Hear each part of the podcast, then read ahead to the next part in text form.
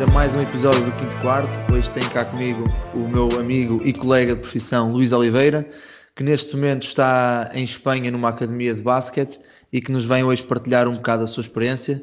Luís, antes de mais, obrigado por ter aceito o meu convite e estás aqui hoje para partilhares um bocado do que é a tua vida de basquetebol. Obrigado, eu Vasco. Uh, Digo-te que sou um seguidor assíduo do teu, do teu podcast. Uh, Dar-te os parabéns por esta iniciativa. Obrigado. Tudo o que seja falar, falar de basquete é positivo e, e, estas iniciativas felizmente têm vindo a, em crescendo no, no nosso basquete e, e, por isso parabéns a ti e muito obrigado também pelo teu convite. Espero que seja útil para quem nos, para quem nos esteja a escutar. Não, isso vai ser de certeza. E aí também acho que tens razão no sentido em que muito mais gente agora começa a fazer eh, este tipo de, de iniciativas e começa a, ter estes projetos, porque eu acho que principalmente a dar a conhecer o que as pessoas não conhecem, desculpa, o que as pessoas não conhecem a nível de treinadores que estão fora do país neste momento. Já tive aqui o Rui Costa, o Daniel Brandão, tu, e espero ter muitos mais, o Filipe da Silva também já tive, que é para também os, os, treinadores da minha idade e talvez mais velhos que não tenham esse conhecimento poder saber o que é que se passa, o que se passa lá fora.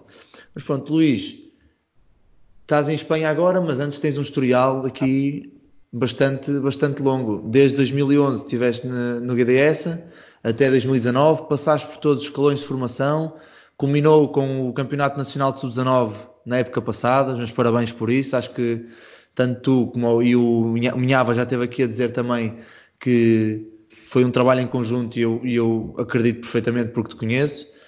Tens aqui seleções da Associação de Basquetebol de Setúbal nas festas do basquetebol, tanto em sub-14 como em sub-16. Estás ligado ao, ao, ao, ao 3x3 cá em Portugal. Foste adjunto de Liga Feminina em algumas ocasiões.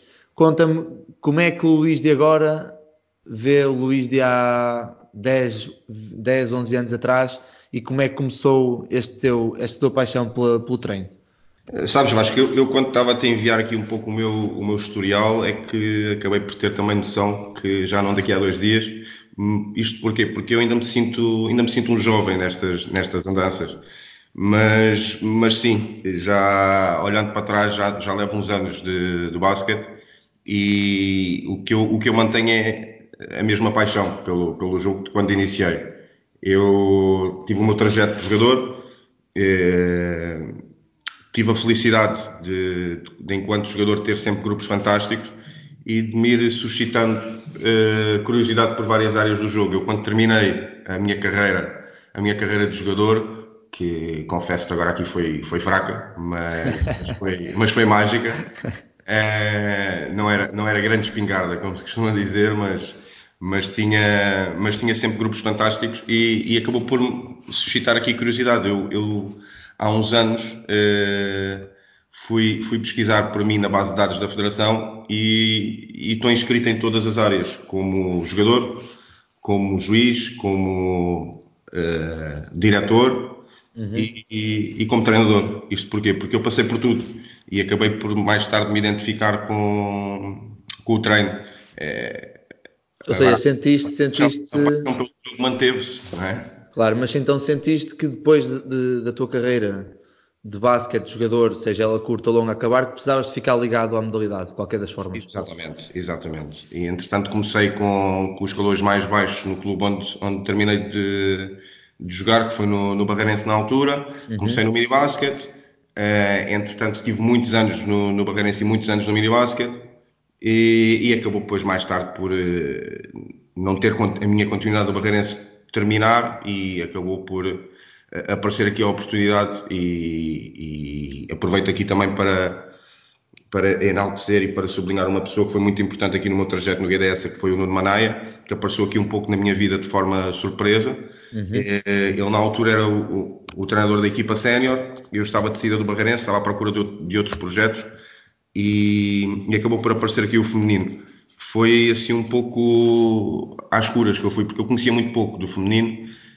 Uh, acontece que entrei no feminino e, e apaixonei-me. Apaixonei-me pelo, pelo, pelo basquete feminino. Mantive muitos anos no, no GDS. Uh, eh, acabei por uh, manter uma relação pessoal com, com, com muitas pessoas do, do clube e acabei por crescer muito ali. E isso devo, na altura, ao Nuno Mané que acreditou em mim, deu-me logo um voto de confiança, até porque no primeiro ano que eu entrei no clube fui treinador principal de uma equipa de sub-14 uhum. e, e, fui adjunto dele na, na, na equipa sénior. Aprendi muito com ele, fui crescendo, fui, fui traçando aqui o meu percurso e, curiosamente, eh, grande parte do grupo de meninas que eu, que eu apanhei na minha entrada no, no, no GDS, que era um grupo que era de sub-14, mas tinha muitas meninas de mini-basket, eh, da geração de, de 2000, eh, foram as meninas que acabaram por ser campeãs nacionais no ano passado no, na, minha, na minha despedida. Foi um trajeto aqui engraçado.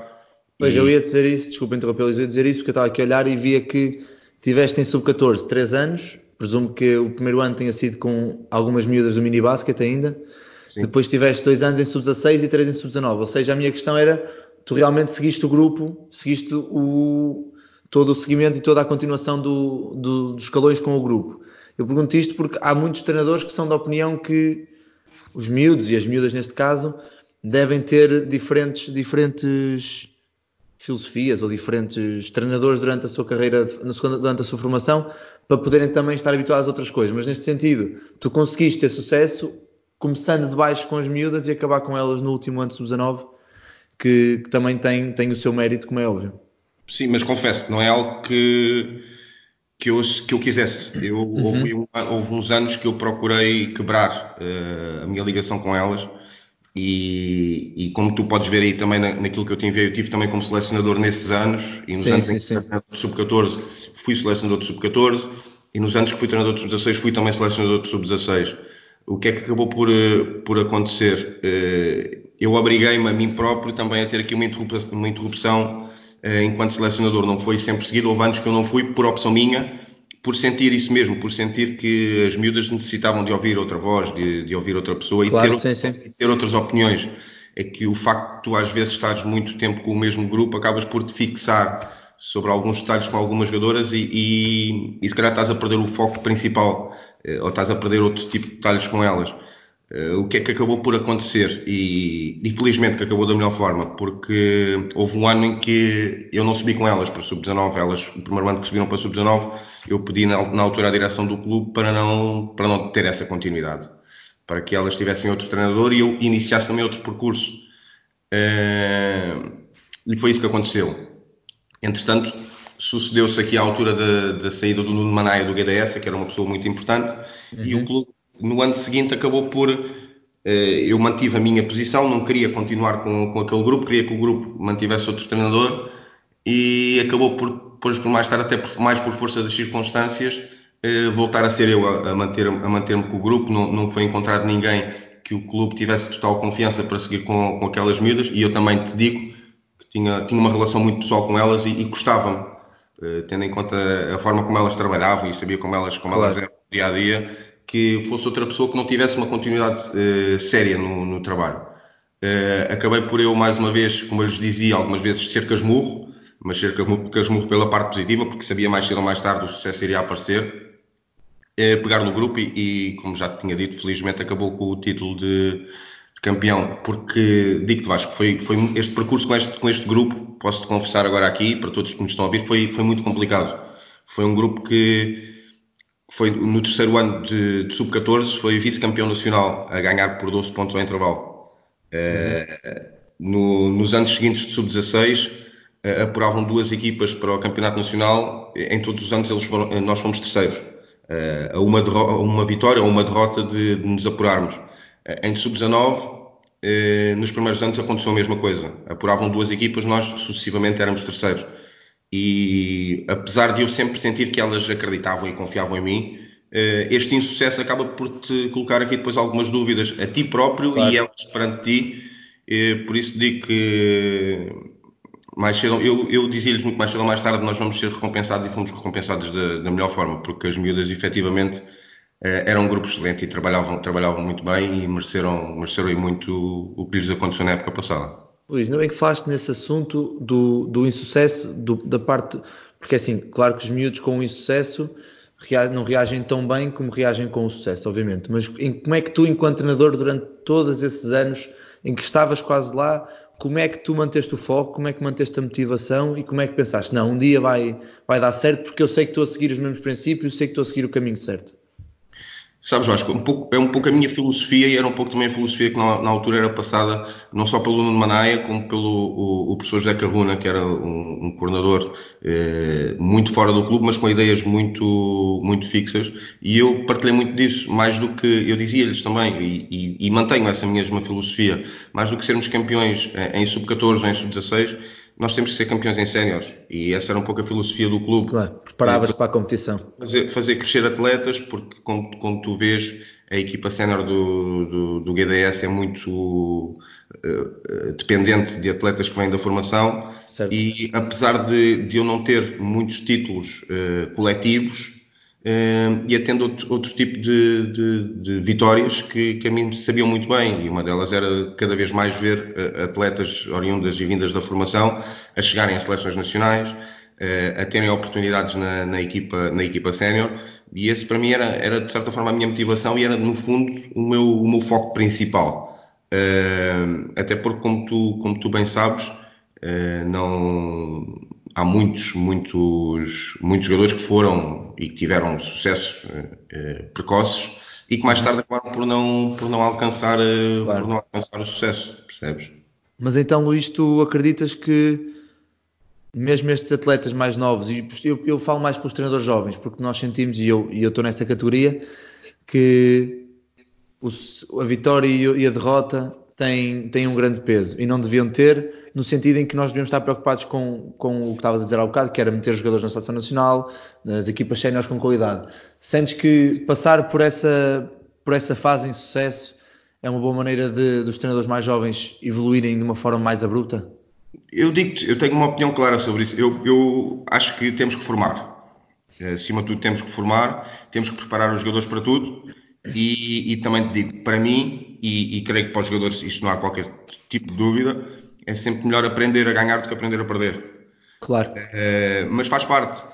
Uh, Cansa-te ou pode desmotivar mais quando, quando acontece mais vezes, mas a ideia que eu tenho e, e, pela experiência que vou tendo é que acaba por fazer parte do teu, do teu processo, do teu, do teu desenvolvimento. Agora, é, é importante também para os jogadores saberem lidar com esse tipo de, de insucesso e, e, e, com essa, digamos, com essa frustração porque acaba por fazer parte da vida deles, não só da vida desportiva, mas também da, da, da vida académica que eles têm, não vão ter sucesso em tudo e têm que, acima de tudo, acreditar e perceber que, uh, que estão perto. Aquilo que eu pensava muitas das vezes quando não tínhamos tanto sucesso é que o sucesso acaba por ser um pouco também uh, um pouco, pouco objetivo, não sei como, como dizer isto. Porquê? Porque e eu comparava muitas das vezes, e, e, se as minhas jogadoras me estiverem a ouvir agora, uh, vão ter, vão, vão, vão se recordar disto.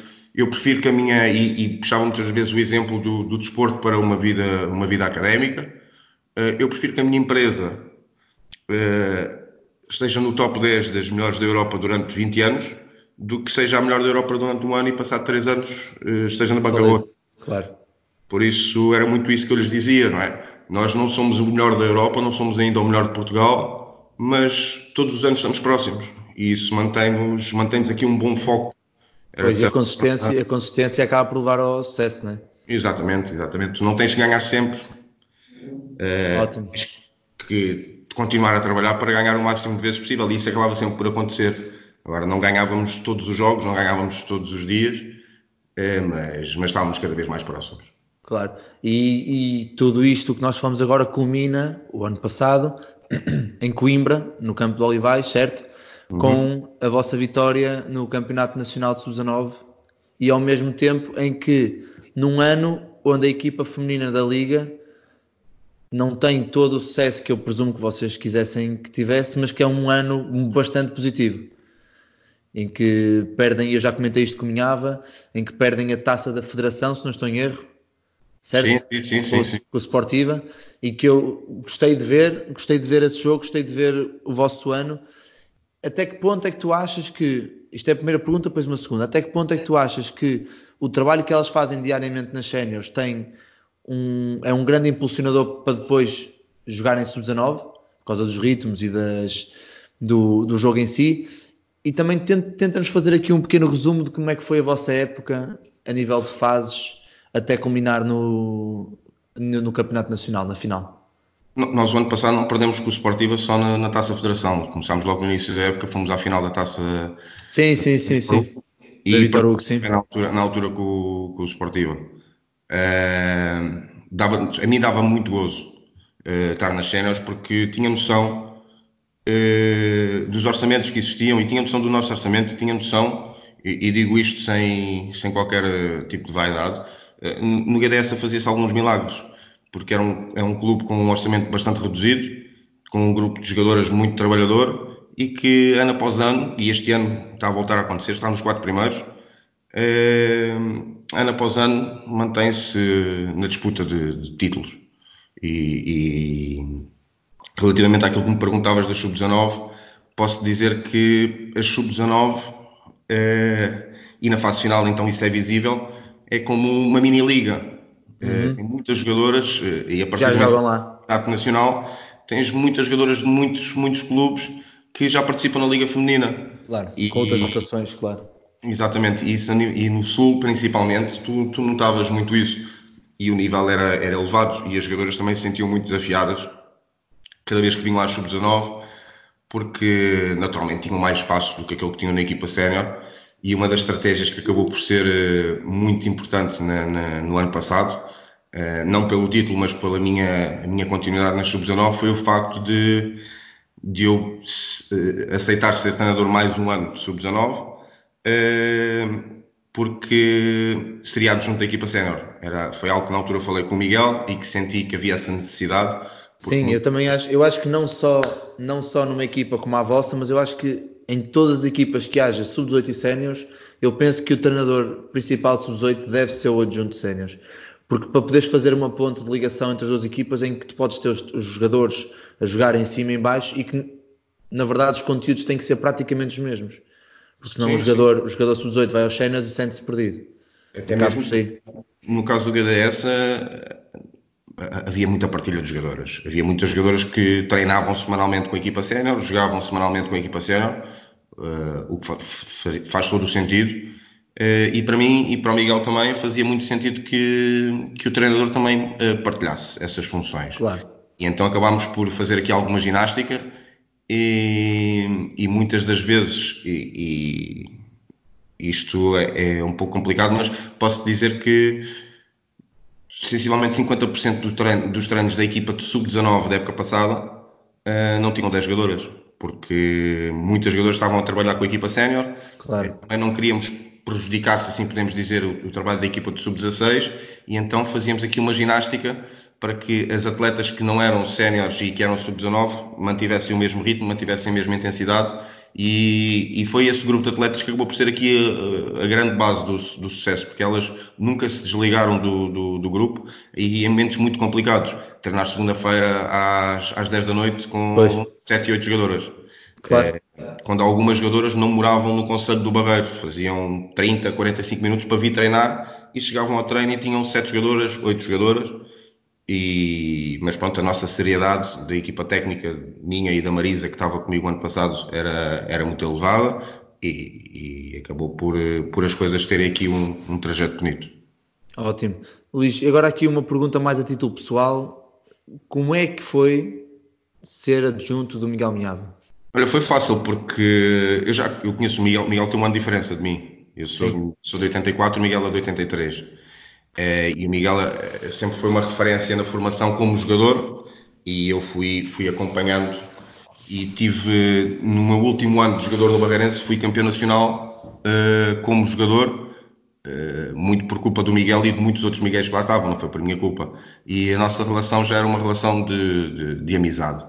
Na altura que, que, o Miguel, que o Miguel foi convidado segundo aquilo que ele me disse e aquilo que eu acredito eh, pediu para, para que eu ficasse, para que eu trabalhasse com ele. Eh, ligou-me, tomámos um café, explicou-me, disse que como é que estavam mais ou menos as coisas, as coisas na vida dele, até porque ele tinha outros compromissos que estava com algumas dúvidas, mas uhum. que o desafio que lhe tinham apresentado era um desafio que me motivava bastante e gostava que eu uh, que eu abraçasse com ele. Uh, e eu, na altura, pela amizade que tinha com ele, mas também por outras, por outras razões, não vi qualquer tipo de problema de o, de o, de o abraçar e de o, de o seguir, até porque Uh, acreditava no, no, no, no, clube, acreditava nas, nas capacidades das jogadoras e, e, acreditava acima de tudo em mim, acreditava no Miguel que nós conseguíamos uh, fazer, fazer o, o, melhor, o melhor possível.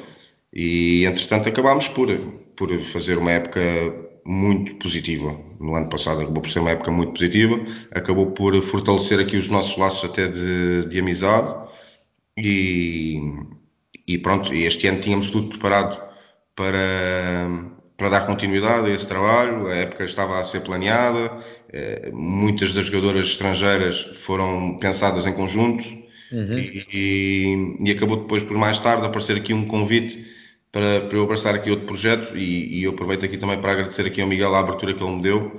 Um, ehm, para que eu seguisse aqui a, aqui a minha vida, que, que na altura foi, acabou por ser muito, muito complicado para mim, mas Miguel mais uma vez acabou por, depois por ser muito importante na forma aberta e na forma amiga, como, como foi dando também sempre a sua opinião. Claro, e já agora que estamos a entrar aqui na, na, na tua nova aventura, Canterbury Lions Basketball. Canterbury, Canterbury. Canterbury. Canterbury. Canterbury, ok. Canter, Canterbury. Canterbury. Ai, Canterbury. Epá, sou muito fraco com nomes. uh, uma academia nas, na, em Gran Canária, certo?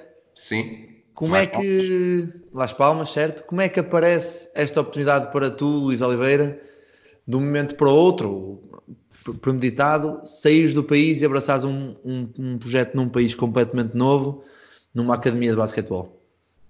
Sim, acho que a, expressão que utilizaste acabou por ser, por ser a, a mais adequada. Foi assim de um momento para o outro, foi de um dia para o outro que, que eu acordei, vou à minha caixa de mensagens no Twitter e tenho uma mensagem uh, de uma pessoa que eu conheço a perguntar-me se eu tinha interesse em ser treinador fora de Portugal uh, numa academia de basquetebol. Eu, na altura uh, que, abri, que abri a mensagem, não fazia a mínima ideia do que é que, do que, é que dali vinha.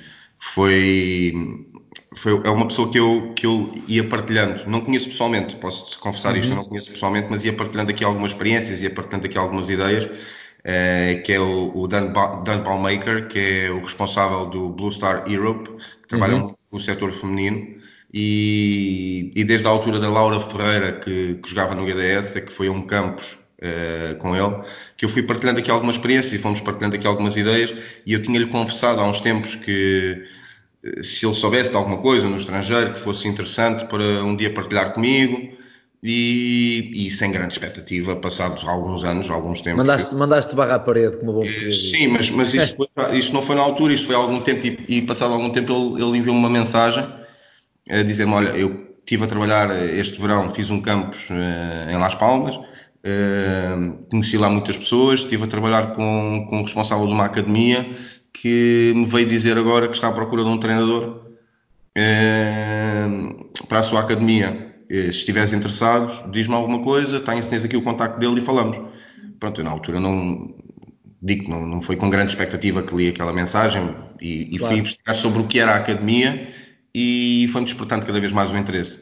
Uh, sabes que eu sou apaixonado por isto e, e a oportunidade que, que eu via de trabalhar a outro nível uh, suscitou-me aqui um outro tipo de, de desejo. Fui investigando, fui, fui percebendo que realmente é uma academia com, com nome eh, a, nível, a nível espanhol, e, e, toda a gente conhece o basquete espanhol, a nível espanhol, eh, o clube Canterbury é, é, o melhor clube não ACB de Espanha. Uhum.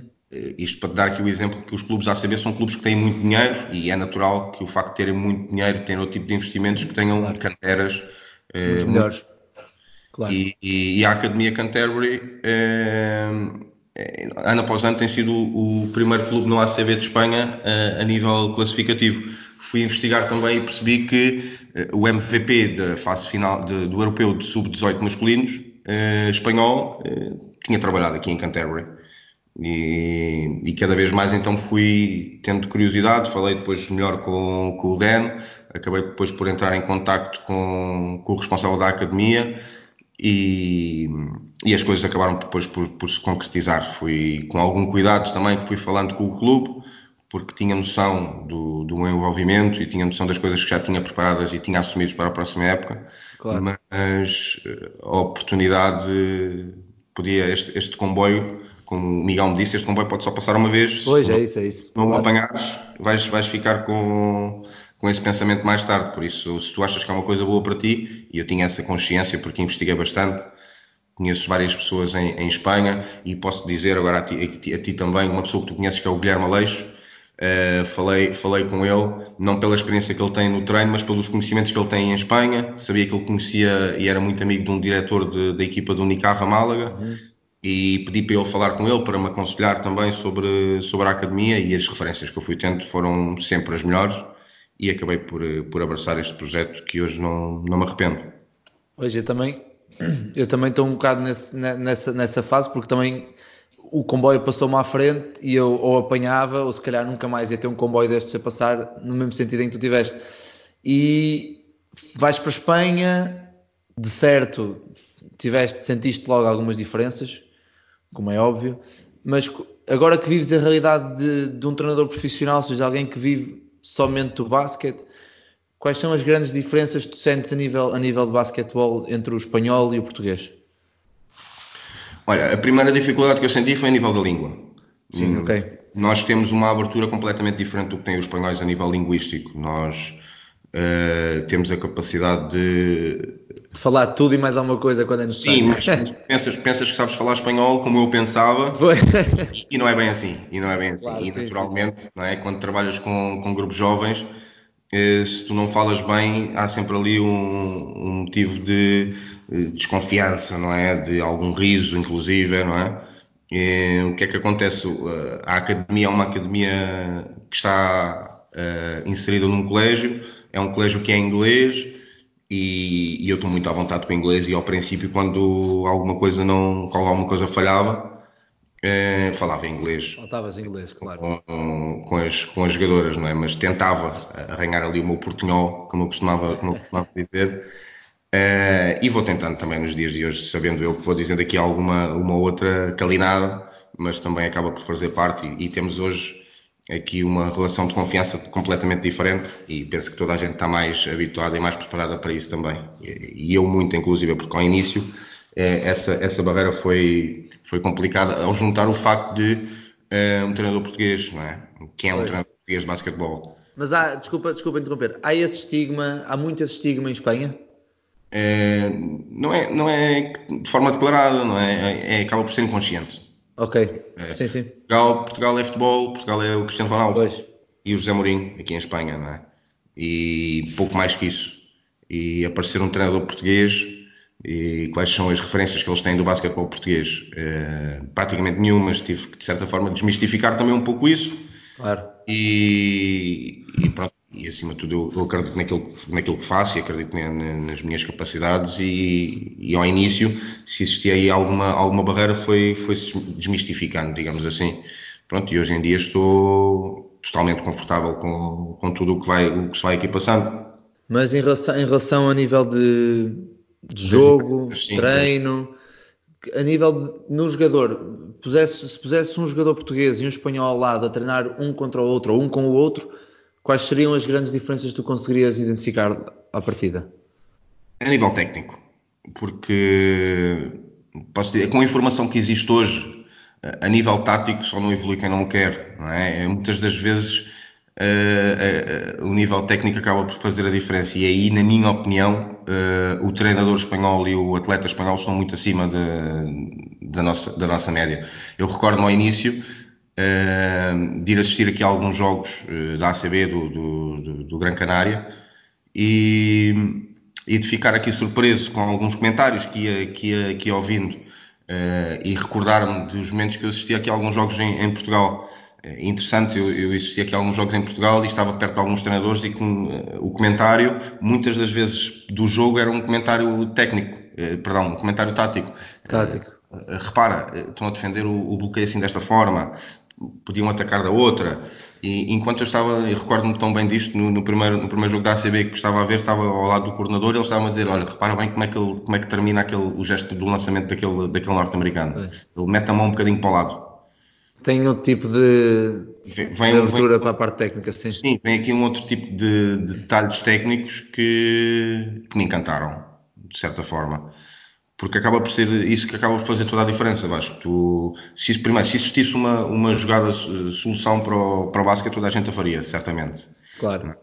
E outra coisa é tu podes ter a melhor jogada do mundo, podes preparar a, a melhor jogada da melhor forma e desenhá-la na tua placa e dizer vai aparecer aqui o, o Vasco a fazer um tiro de 3 pontos sozinho e, e vão para dentro de campo e a jogada corre como tu planeaste o Vasco aparece a fazer um tiro de 3 pontos sozinho. O problema Mas é que, a lançar. O problema é que o Vasco não é? Valeu a jogada, do que é que te vale a, a, tática se a tua técnica não, não, é, não é boa, não é? Claro. Por isso aquela frase chavão do não há tática sem técnica faz todo, faz todo o sentido. E aqui acabou por ser aqui um pouco o detalhe técnico que, que, faz, faz aqui um pouco, um pouco a diferença e que eu sinto que faz diferença do, do jogador espanhol para o, para o jogador português. Relativamente aqui à academia e entrando aqui pela parte mais tática, há como uma sequência, não é? Tu, se tiveres a oportunidade um dia de cá vir, ou alguém que tenha a oportunidade um dia de vir cá a espreitar, tu vais ver com regularidade nos nossos treinos, um treino de, de sub-16 feminino está a treinar um atleta pré-infantil, isto é um atleta sub-13. Num treino de, de, uma, de uma equipa pré-infantil está a treinar um atleta sub-16, porque os princípios são todos os mesmos as claro. equipas estão todas e pensam todas da mesma forma, quer a nível ofensivo, quer a nível defensivo, naturalmente, que Obviamente. à medida que vai evoluindo o, o, o, jogo, não é? Que eles vão ficando mais velhos, vai-se acrescentando mais um ou outro detalhe tático. Sim, mas a base, a base está lá. A base acaba por ser praticamente toda a mesma. E, e vejo mais para baixo isso acontece também. Por isso eu, não, não só pelo facto de ser um treinador uh, residente, uh, eu já treinei todos os jogadores aqui do clube porque uhum. ou ajuda o treinador do, dos pré-infantis masculinos, ou uma vez claro. aconteceu ele estar doente e não poder ir à treino e ele assumir o treino, o mesmo acontece com os júniores e, e por dia em diante.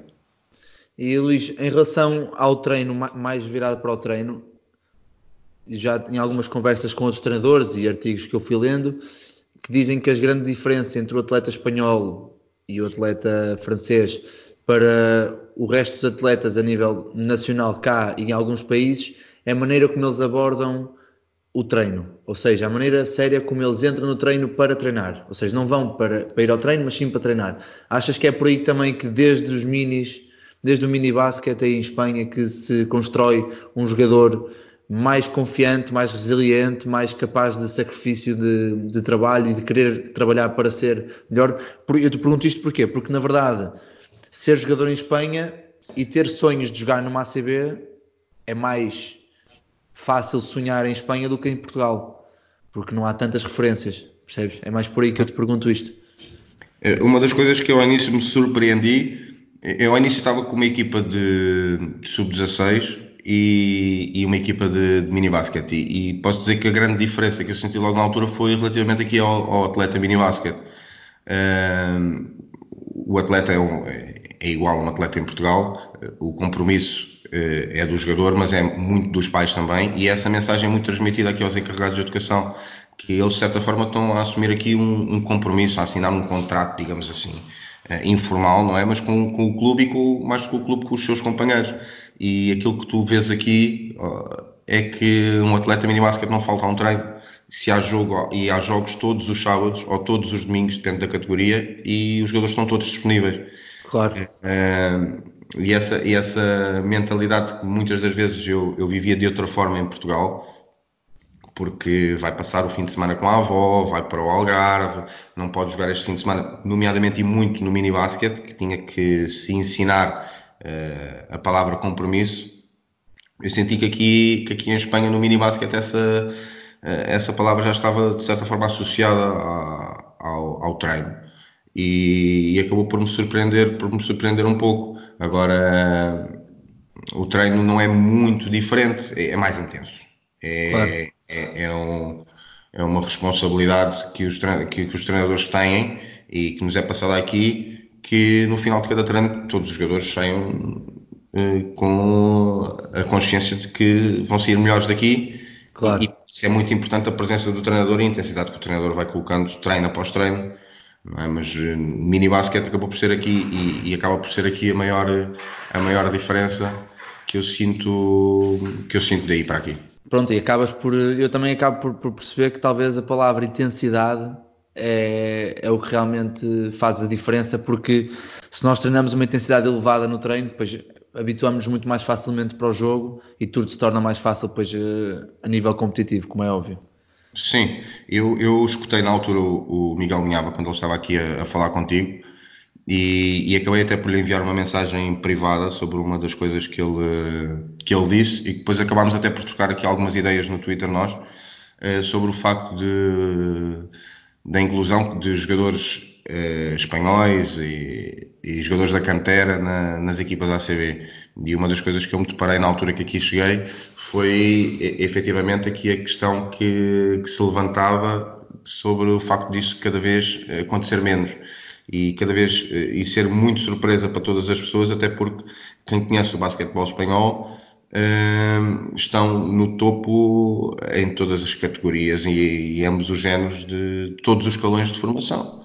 Claro. E, e, como é que era como é que era possível e questionava-se muito isso que ter uma cantera tão forte a nível europeu e mais tarde eh, se verificar que a aposta que existia por parte dos clubes da ACB no jogador espanhol, no jogador que vinha da cantera, era cada vez mais reduzida.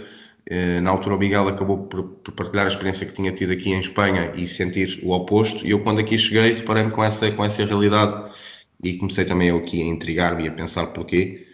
E acabámos depois até, acabei por chegar aqui à minha própria conclusão e partilhar aqui também com, com alguns treinadores e acabei por te dizer a ti, a ti também aqui em off que a grande diferença que eu sinto depois dessa passagem do jogador de cantera para jogador sénior, eh, que se nota muito e, e que eu, eu tenho, tenho, nos últimos dias também tenho tido a oportunidade de, de, assistir a muitos jogos da ACB aqui, é acima de tudo a nível físico. Certo. São autênticos, e, e perdão-me esta expressão, são autênticos animais, os jogadores que jogam na, na, na Liga ACB, e tu vês o jogador espanhol, e é um jogador eh, muito delgado, muito elegante, que a nível técnico, a nível tático, tem conhecimento sim acima da média, mas quando entra o capítulo físico e cada vez mais o jogo está mais físico, começo a sentir mais dificuldades. E se existir-se aqui alguma justificação para que não, não, não, apareça essa, essa aposta tão clara, se queres a minha opinião, acaba por ser um pouco, um pouco por aí. Ok, ótimo. Luís, agora pegando aqui num último tópico, para também não ficar eh, muito, muito, muito longo aqui o episódio, o mundo, mundo do basquetebol 3x3. O ano passado quando nós estivemos na, aqui em Rio Maior no Future Stars no evento, andavas muito, andavas louco de um lado para o outro com, com esta temática de 3x3, porque organizaste a, a primeira tour nacional do, de, da Federação. E a minha questão é: o 3x3 hoje em dia em Portugal é uma modalidade que está com uma expansão enorme.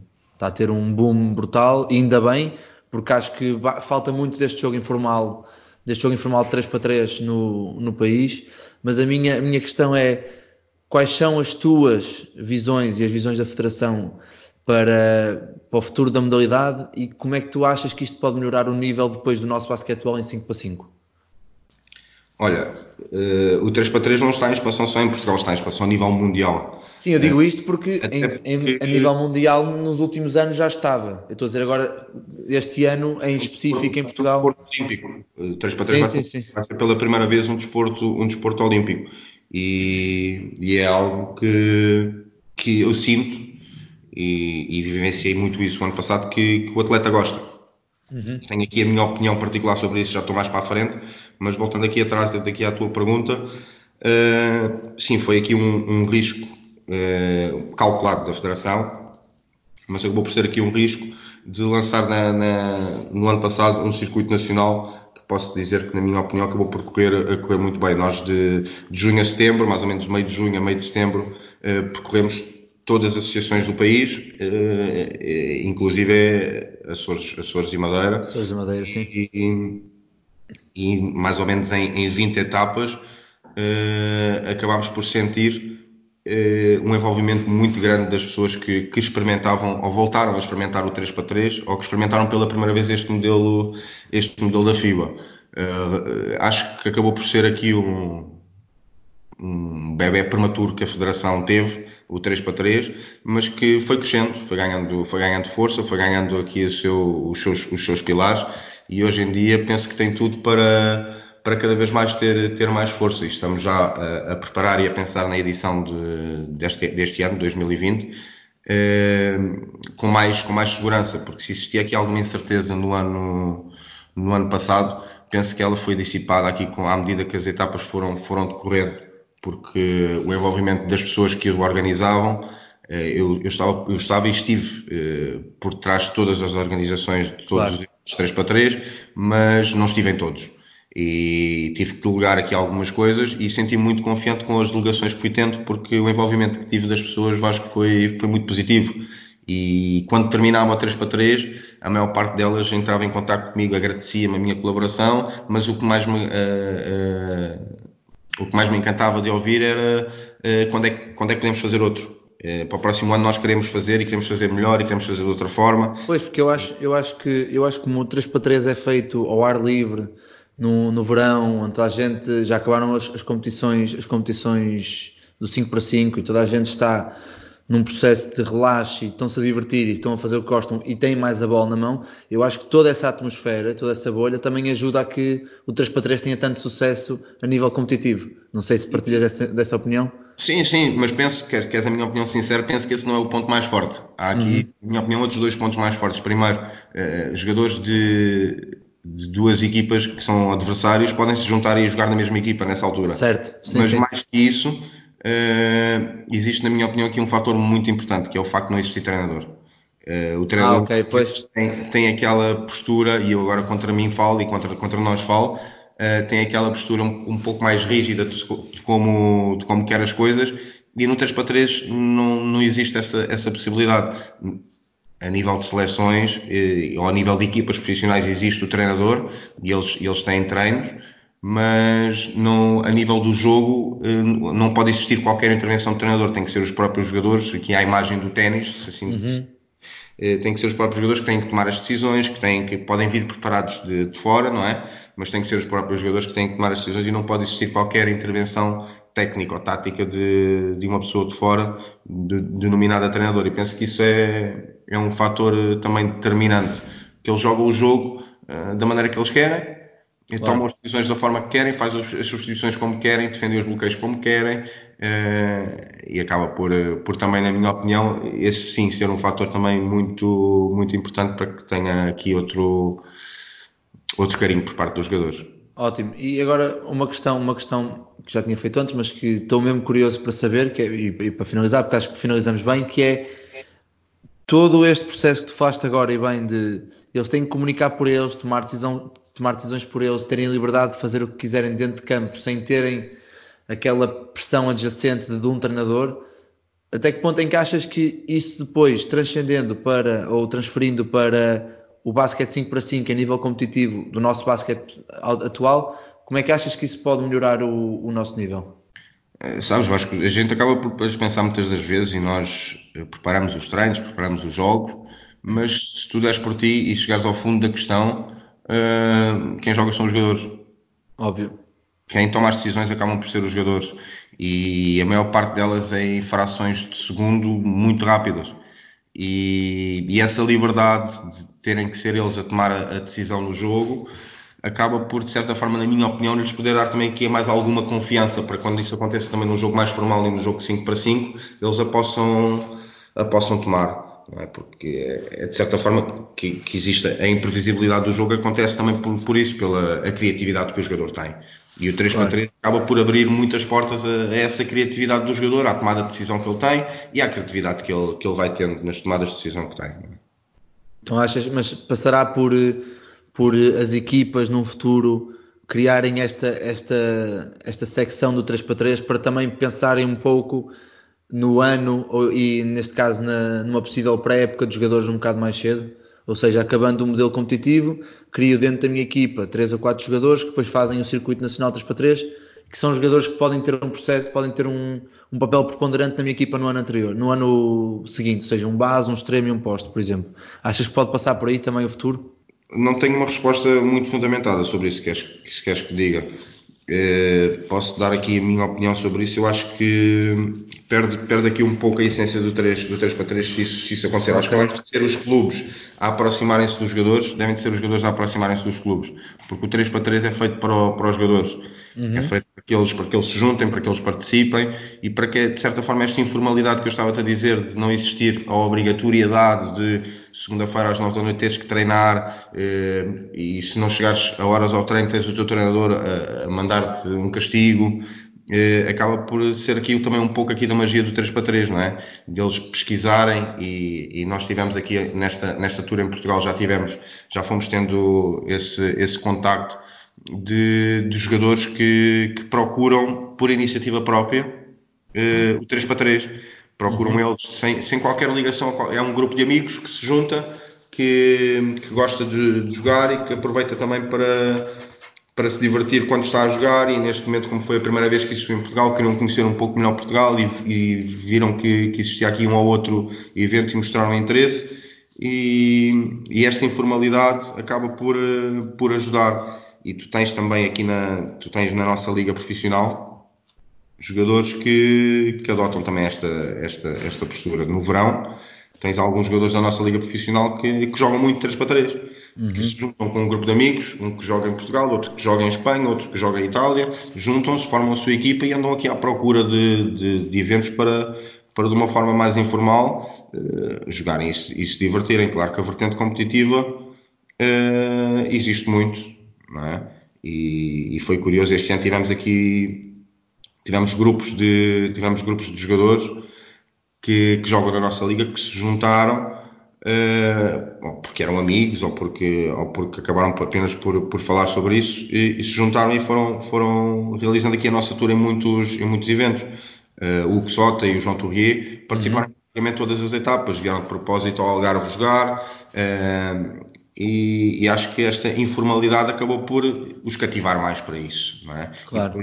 uma outra etapa juntavam um ou outro jogador mas acabaram por realizar praticamente toda a tour. Não fizeram o último de Lisboa porque já estavam em pré-época, mas acabaram por confessar se tivessem a oportunidade que tinham muito interesse em fazer. E penso que este acaba por ser de certa forma o caminho. E a parte informal, na minha opinião, acho que acaba por ser muito, muito importante. Ok, ótimo, Luís. Bem, da, da minha parte já, já te fiz as perguntas todas que queria fazer. Nós falamos com alguma, com alguma, alguma regularidade e espero um dia poder, poder ter tempo, nem é vontade, mas sim tempo para poder passar aí uns dias para, para, também conhecer um bocado desta realidade que tu falaste durante, durante este episódio. Não sei se queres dizer alguma coisa a quem nos está a ouvir em casa, algum conselho para os treinadores mais jovens que tentem, que tenham um sonho ou comecem a pensar em sair de Portugal para, para serem treinadores ou mesmo em Portugal para seguirem esta carreira? Eu digo, eu não sou muito de conselhos, sou mais de partilhar, partilhar experiências.